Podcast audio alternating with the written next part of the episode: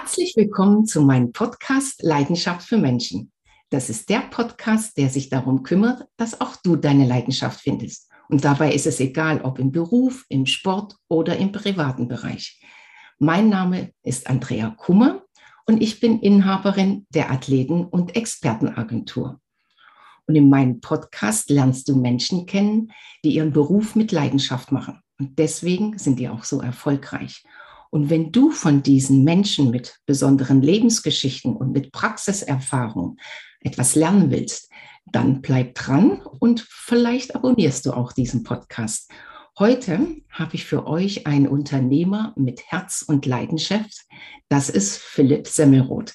Und wenn du wissen möchtest, wie du in Zukunft erfolgreicher wirtschaftest, statt härter zu arbeiten, dann bleib dran, weil das verrät uns Philipp nach dem Intro.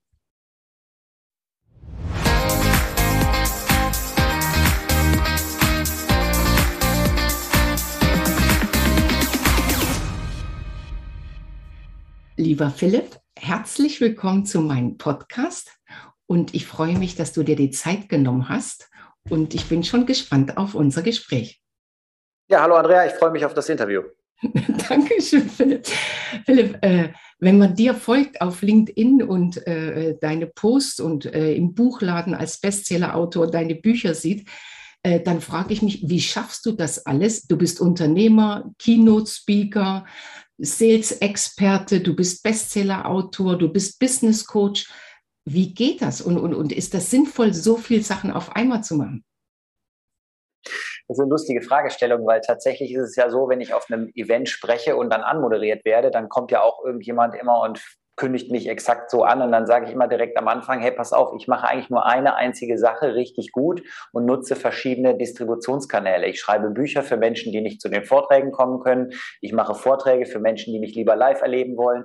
Ich mache Coachings für Menschen, die meine Inhalte in die Umsetzung bringen wollen und sich dabei Unterstützung wünschen. Aber tatsächlich mache ich ja nicht heute das und morgen das, sondern ich mache ja seit vielen Jahren, seit inzwischen mehr als 20 Jahren eigentlich nur Unternehmertum, immer mit der Sales-Fokussierung, weil ich glaube, profitabel ist wichtiger als beschäftigt zu sein. Mhm. Und deshalb ist es halt einfach wichtig, dass ich über einen verzahnten Ansatz nachdenke und den mit Menschen teile, den ich ja über Jahre, wie gesagt, bei mir perfektioniert habe und nicht irgendwo gelesen habe, sodass ich auch wirklich weiß, wie ich da hinkomme, weil ich da, da auch nicht gestartet bin.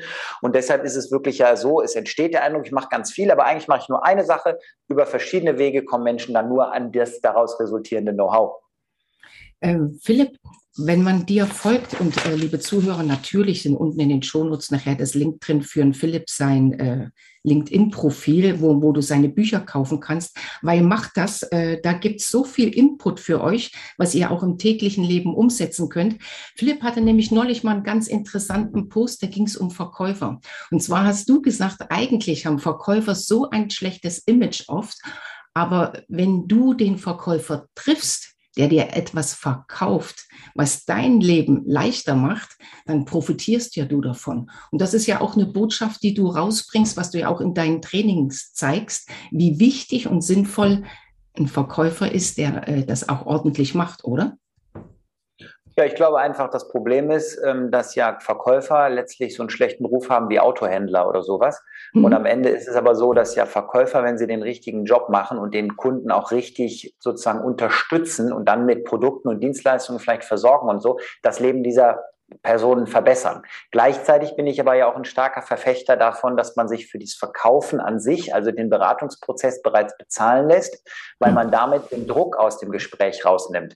Wenn ich kein Geld für mein Gespräch bekomme, und ich rede nicht vom Einzelhandel, weil wo ist eine Tüte Milch, da kann ich ja kein Geld für nehmen. Aber wie baue ich eine Serveranlage oder wie baue ich eine komplexe Infrastruktur hier auf, erfordert ja eine Beratungsleistung. Und wenn ich für die Beratungsleistung separat Geld bekomme, dann muss ich den Kunden aus Verkäufersicht nachher nicht zwingen zu kaufen, damit sich meine Zeit gerechnet hat, sondern ich kann dem Kunden sagen, ich berate Sie, für die Beratung bekomme ich Geld, aber am Ende der Beratung haben wir beide eine fundierte Grundlage geschaffen, um zu entscheiden, ob das, was ich anbiete, überhaupt ein Problem für sie löst. Deshalb glaube ich einfach, wenn man sich für den Verkaufsprozess bezahlen lässt, ist das Ergebnis für beide Seiten besser.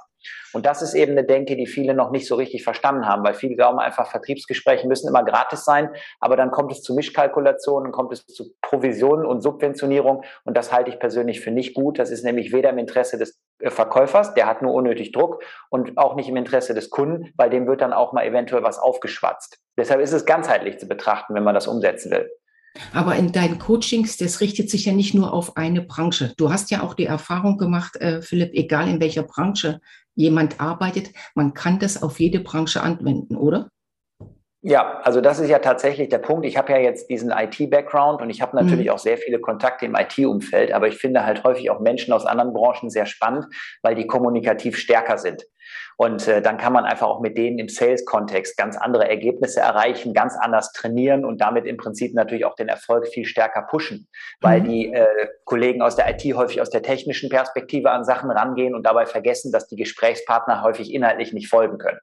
So, aber der Punkt ist einfach, es geht ja immer um Produkte und Dienstleistungen, die mögen sich unterscheiden. Aber es geht immer um Anbieter und es geht immer um Abnehmer. Und wenn ich die beiden Seiten zusammenbringen will, muss ich vernünftiges Marketing machen, muss ich vernünftige Bedarfsermittlung machen, muss ich einen vernünftigen Verkaufsprozess durchlaufen, muss ich eine wirtschaftliche Kalkulation zur Grundlage haben. Und wenn ich das alles abdecke, dann ist der Inhalt meiner Tätigkeit egal. Mhm.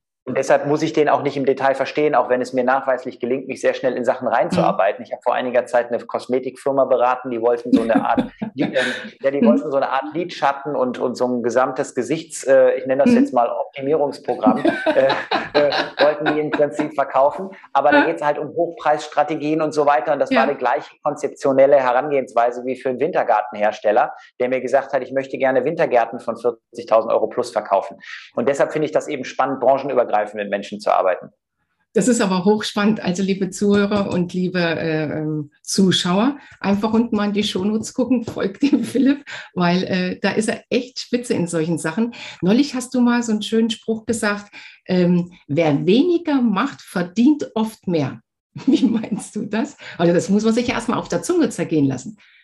Naja, es ist ja so, ein Teil meines Coachings ist ja häufig auch erstmal die Ausgangsanalyse. Das bedeutet also, ich zeige den Leuten erstmal, wo sie stehen, weil jeder sieht ja so, äh, wo er steht, häufig mhm. nur an seinem Auto, an seinem Büro, an der Anzahl der Mitarbeiter, an wie viel Umsatz er macht.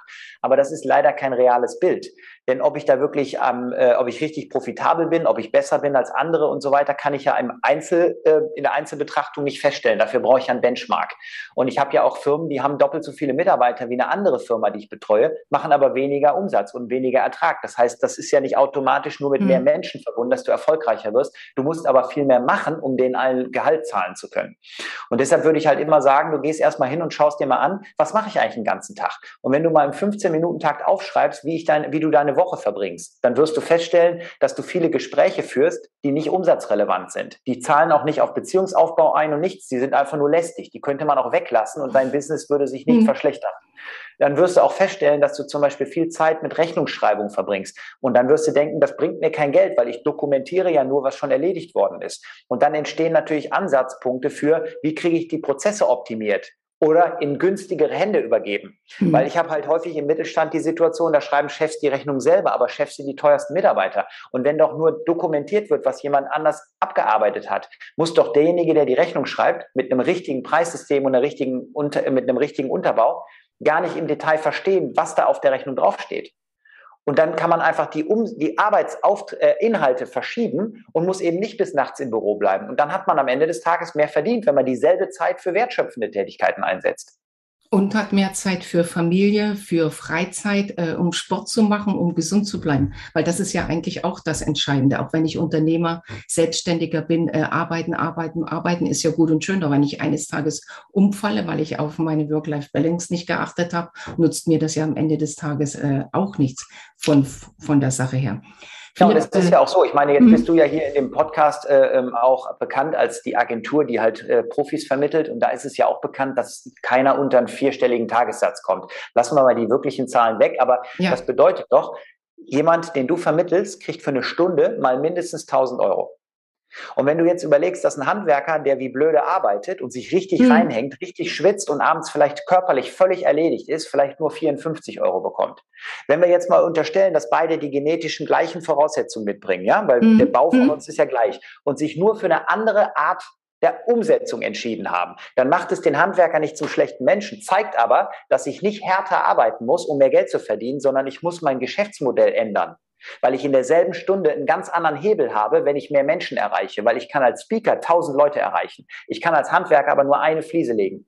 In einem Haushalt. Und das zeigt einfach nur die Botschaft. Du musst nicht die ganze Zeit wie blöde arbeiten. Du musst einfach überlegen, wie schaffe ich es für die Zeit, die ich investiere, das beste Ergebnis rauszuholen. Und deshalb kriegt ja auch der eine mehr als der andere, weil der eine es einfach besser kann. Der ist nicht zwingend talentierter, der mhm. vermarktet sich nur besser. Und auch wenn das einem nicht gefällt, das ist die Realität. Und deshalb denke ich, muss man sich damit auseinandersetzen. Wenn du das sagst, ist das immer, hört sich das ganz einfach an. Also äh, ruft den Philipp an, wenn ihr äh, da ein Problem habt oder denkt, Mensch, der hat vollkommen recht. Ich weiß nur nicht, wie ich ins Tun kommen soll. Einfach äh, beim äh, Philipp melden. Philipp, Pass der, auf, lass mich, lass mich ganz kurz, ja? weil ich möchte einfach nicht, dass hier so ein hm. Fragezeichen hm. im Raum stehen bleibt, weil dann bleibt es für manche hm. Theorie. Konkretes Beispiel. Ich, hab, äh, ich brauchte für das Überwintern meiner Olivenbäume bräuchte, brauchte ich in der Garage künstliches Sonnenlicht, so eine UV-Lampe. Mhm. Ich bin aber handwerklich talentfrei. Also habe ich beim Elektriker angerufen und habe gesagt, hör mal, ich weiß, der kostet 44,50 die Stunde. Ich sage, kannst du bitte einen schicken, der die Lampen montiert, weil der Winter kommt. Er mhm. sagte, ich habe keinen. Wir haben zwei Monate Vorlauf. Ich sage, ich zahle dir das Doppelte. Hauptsache die Lampe kommt dran, weil in zwei Monaten brauche ich keine Lampe mehr. Da ist, die Olive, ist der Olivenbaum erfroren.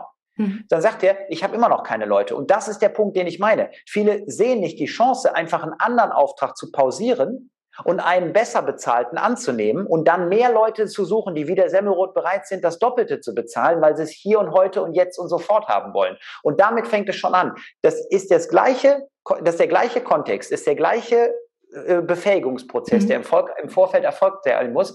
Aber es scheitert an der Vorstellungskraft dessen, der das koordinieren soll. Und deshalb es ist es einfach, man muss nur manchmal mal einen ganz anderen Blick entwickeln.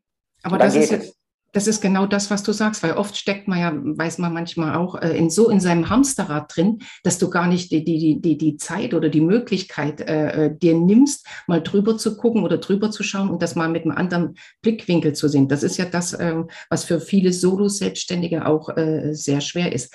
Gibst du für äh, Seminare, die man in der Richtung äh, äh, besuchen kann, wo du einfach erstmal generell solche Sachen ansprichst und dann vielleicht, wenn einer das braucht, im Einzelcoaching das nochmal mit ihm durchgehst?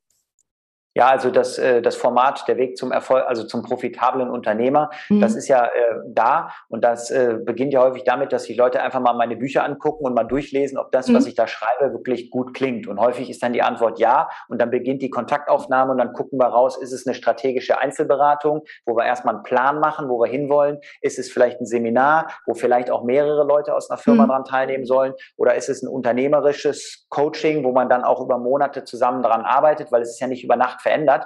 Aber letztlich geht es ja darum, gerade auch für Solo-Selbstständige, die du gerade angesprochen hast, du brauchst halt ein anderes Umfeld. Hm. Meine Frau ist zum Beispiel Physiotherapeutin und kann sich nicht vorstellen, dass sie ihrem Chef sagen könnte, sie hätte gerne eine Woche unbezahlten Urlaub, damit sie mit mir meinetwegen irgendwo hinreisen kann, mhm. außerhalb ihres regulären Urlaubs. Aber jeder Unternehmer, den ich kenne, sagt, natürlich würden wir unseren Mitarbeitern unbezahlten Urlaub geben, wenn die dafür dann bleiben, zufriedener sind und so weiter. Wir wollen denen nicht mehr Urlaubstage geben, weil wir dann ja dafür bezahlen, dass sie nicht da sind. Aber wenn einer meinetwegen jetzt aus irgendeinem Grund mal eine Woche extra Urlaub braucht, mhm. dann geht das in der heutigen Zeit. Aber wir Unternehmer, wir sagen alle, na klar. Und die Arbeitnehmer untereinander sagen alle, natürlich geht das nicht, weil die nicht miteinander sprechen und die haben in ihrem Umfeld keinen, der dieses, was sie nicht wissen, beantworten kann. Und deshalb glaube ich, du musst halt, wenn du mehr erreichen willst, einfach andere Leute fragen, die einfach auf der anderen Seite stehen oder weiter sind als du. Und dann sagen die dir, wie es geht. Weil die mhm. verlieren ja nichts dadurch, dass sie ihr Wissen teilen. Stimmt, du als Unternehmer kannst nicht wissen, wenn jemand sowas denkt, äh, wenn der nicht drüber redet und das nicht sagt, kannst du auch nicht entscheiden oder reagieren oder mit dem das absprechen, wann ein guter Zeitpunkt wäre, das zu machen. Das heißt ja auch am Ende, Philipp, äh, der Mensch steht ja immer im Mittelpunkt. Und wenn du mit Menschen nicht kommunizieren, umgehen kannst, äh, Menschen äh, beobachtest, äh, wenn, wenn Probleme oder solche Sachen sind, auf die eingehst, äh, dann, dann äh, klappt das ja auch nicht im Team und klappt ja auch nicht so im Erfolg. Ich weiß, dass du da äh, ein Arbeitgeber bist, der da sehr drauf achtet ich, äh, es gibt, ich kenne ein paar Beispiele, willst du eins erzählen? Das fängt an mit der Arbeitskollegin, wo du mal eine Waschmaschine hattest oder nimm mal äh, das mit dem äh, Azubi, das finde ich auch war ein super Beispiel, wie du den äh, motiviert hast. Du, ich hast ja, freie also, Wahl. Mhm. Naja gut, die, die Grundaussage ist ja die, ich halte nichts davon, Leuten einfach pauschal viel Geld zu bezahlen, weil dann mhm. ein Gewöhnungseffekt eintritt, der nicht das bringt, was man sich eigentlich wünscht, zwingend bessere Leistung. Mhm. Ich glaube auch nicht, dass man ein kompliziertes Bonussystem braucht, weil das teilweise dazu führt, dass keiner mehr genau weiß, was er am Ende verdient und auch keiner mehr genau die Zusammenhänge kennt. Und wenn es um Wertschätzung geht, würde ich es immer anders machen. Ich habe einer Mitarbeiterin mal einen Backofen gekauft, weil ich einfach dachte, die braucht einen und dann äh, habe ich das übernommen. Daraufhin sagte sie dann zu mir, Philipp, jetzt muss ich jedes Mal an dich denken, wenn ich den Backofen benutze. Daraufhin habe ich zu ihr gesagt, deshalb habe ich dir vor zwei Monaten nicht das Bett bezahlt. Aber dann hatte ich jemand anders, der hatte keinen Trockner und ich sagte so, wie, du hast keinen Trockner. Ja, mhm. sagt er, ich hänge das bei mir in meinem Wäschekeller auf. Da habe ich einen mhm. Trockner besorgt, weil ich gesagt mhm. habe, hör mal, deine Zeit ist einfach zu kostbar, äh, um da in der Waschküche rumzuhampeln. Ähm, nimm den Trockner und mach den Rest des Tages einfach draußen. Fahr mit dem Fahrrad rum oder was weiß ich. Also es geht ja dann darum, dass du nicht immer direkt ähm, irgendwas zurückforderst für die Firma. Oder dann hatte eine Mitarbeiterin ihre, ihr Auto kaputt und dann war das in der Werkstatt. Da habe ich in der Werkstatt angerufen, habe gesagt, ich bezahle die Rechnung, sehen Sie nur zu, dass es wieder läuft. Irgendwann wollte ich den Wagen abholen und äh, sagte, ich will bezahlen, sagte, ist alles schon erledigt und so. Mhm. Das sind halt so Sachen, die man machen kann, die den Leuten dann aber auch zeigen, du bist mir wichtig, ich mag dich, ich kümmere mich gerne um dich, mach du auf der Arbeit einen guten Job für mich, halt mir den Rücken frei, dann gucke ich, wo ich dich unterstützen kann. Und diesen Azubi, den du meinst, den hatte ich eine Woche mit nach Amerika genommen. Mhm weil ich halt einfach gedacht habe, komm, wir müssen hier im Prinzip mal ein bisschen an deinen kommunikativen Fähigkeiten arbeiten und das lernt man am schnellsten in einem Umfeld, wo man sich auf nichts verlassen kann. Mhm. Sprichwort, also ich kann ja, in Deutsch, mein, ich bin ja eloquent genug, ich kann ja überall mhm. äh, improvisieren, aber in Englisch ist es vielleicht nicht der Fall. Mhm. Das heißt also, ich kann dann im Prinzip da einfach ähm, neue Erfahrungen sammeln, dadurch mein Selbstbewusstsein aufbauen und dann werde ich halt auch problemlösungsorientierter. Und mhm. deshalb, ich habe viel solche Sachen gemacht und das hat sich halt ausgezahlt, weil als ich mein Unternehmen verkauft habe, waren die Mitarbeiter fünf, sechs, sieben und mehr Jahre bei mir. Und äh, wir treffen uns auch heute immer noch regelmäßig. Und das hat ja einfach Gründe. Das weiß ich, das, da wollte ich auch darauf hin, aber du hast es schon gesagt, dass deine Mitarbeiter natürlich auch äh, lange äh, bei dir geblieben sind, dir die Treue gehalten haben. Klar, wenn man so wertschätzend auch mit Mitarbeitern umgeht, dann hat man auch Mitarbeiter, die man lange hat. Philipp, äh, der Podcast heißt ja Leidenschaft für Menschen. Man merkt, dass du mit Leidenschaft Unternehmer bist, Coach bist, Speaker bist, dass du natürlich auch mit Leidenschaft dein Wissen äh, weitergibst. Was macht Philipp, wenn er nicht speakt oder ähm, Coach ist oder ein Buch schreibt? Was ist deine Leidenschaft? Naja, gut, also da ich, ja mhm. sehr viel, da ich ja sehr viel denke, äh, ist für mich im Prinzip einfach das Nichtdenken, also beispielsweise körperliche Bewegung, ein wunderbarer Ausgleich. Mhm. Ich gehe also zwischendurch mal joggen, wenn es passt. Äh, gestern bin ich so viel gejoggt, dass ich heute Morgen Schwierigkeiten hatte, in mein Office zu kommen, weil die Treppe dann doch irgendwie etwas steiler war als ja. am Tag zuvor. Aber ansonsten grill ich halt gerne. Oder was ich halt auch immer ganz gerne mache, ist einfach irgendwie verreisen. Also zum Beispiel jetzt, äh, wo ich super entspannen kann, ist am Meer. Äh, mhm. da bin ich auch ein großer Nordseefreund, weil ich einfach denke, Leute, die das können, also kennen, nicht jeder mag ja Nordsee, aber die mhm. Nordsee-Fans wissen, du brauchst da keine Sonne, du brauchst einfach nur den Wind, du brauchst das Meer und du bist nach drei Stunden schon wieder komplett ausgeglichen. Von daher, für mich ist der Ausgleich zu dem ganzen Business eigentlich das Alleine sein beim Autofahren, wo ich immer Bewegung brauche. Ich kann nicht still sitzen, das ist für mich nicht entspannend. Yoga wäre hm. für mich ein absoluter Albtraum. Hm. Aber äh, oder Du aber, brauchst, aber du brauchst was, wo Bewegung. du dich bewegst. Ja, das ist ja mit genau. Laufen und ein. Aber äh, Grillen ist ja äh, nicht nur ein Hobby. Du bist ja ein richtiger Spezialist geworden, gell? Naja gut, das ist ja das, was immer passiert, wenn du dich mit Sachen sehr mhm. intensiv beschäftigst. Also ich glaube, du kannst ja in jedem Bereich Exzellenz erreichen. Du musst es halt einfach nur häufig machen und unter Anleitung. Ich habe einen privaten Grillcoach, der grillt mhm. in Meisterschaften. Den habe ich irgendwann einfach gefragt, ob er mich nicht trainieren kann. Er sagt nein. Ich sage, warum nicht? Da sagt er, weil das einfach mit einem Grill keinen Spaß macht. Ich sage, ich habe sieben Stück. Er sagt, man hast du Zeit und so hat das angefangen. und dadurch hast du dann natürlich immer wieder was dazugelernt. Das heißt, wenn du Coaching mit jemandem machst, du manche gehen ja mit den Unternehmern dann im Wald spazieren, du tust dann mit den Unternehmern grillen. Also ich habe tatsächlich schon mal Leute, die haben gesagt, wenn ich zu dir komme, möchte ich auch grillen. Ich hm. lasse die dann nicht mitmachen, weil das dann hm. für mich zu anstrengend ist, jemandem das noch zu erklären, weil der soll sich auf die Inhalte des Coachings ja. konzentrieren. Aber ich kommentiere zumindest, was ich gerade mache, äh, mhm. damit jemand dem Prozess folgen kann. Weil äh, ein Stück Fleisch auf den Grill legen kann jeder, aber wenn du das ein bisschen äh, umfangreicher machen willst, musst du ja schon ein paar Dinge berücksichtigen, weil gerade wenn du jetzt vielleicht Fisch, Fleisch, Gemüse, Kartoffeln alles gleichzeitig machst, alles andere Temperaturen, alles andere Garzeiten, alles andere Vorbereitungsprozesse, andere Gewürze und so, da muss man dann schon im Prinzip den Leuten vielleicht ein bisschen Einblicke geben, wobei mhm. viele wollen einfach nur daneben stehen und sich das angucken. Kommt dann nochmal ein Grillbuch vom Philipp? Nee, Als nee, nee. nee, Also da, da gibt es ja, da gibt es ja durchaus äh, unheimlich viel Literatur. Mhm. Ähm, ich weiß nicht, was, was letztens war, habe ich ein Buch gesehen, warum, warum Männer grillen und Frauen äh, schlecht einparken oder so. Es gibt ja das in Bereich, dass dieses Ding in alle mhm. Richtungen mhm. schon ausdiskutiert, da braucht man nicht noch mein Buch. Okay. Philipp, für die Zukunft, was wünschst du dir? Wo, wo siehst du das? Äh, wo siehst du dich?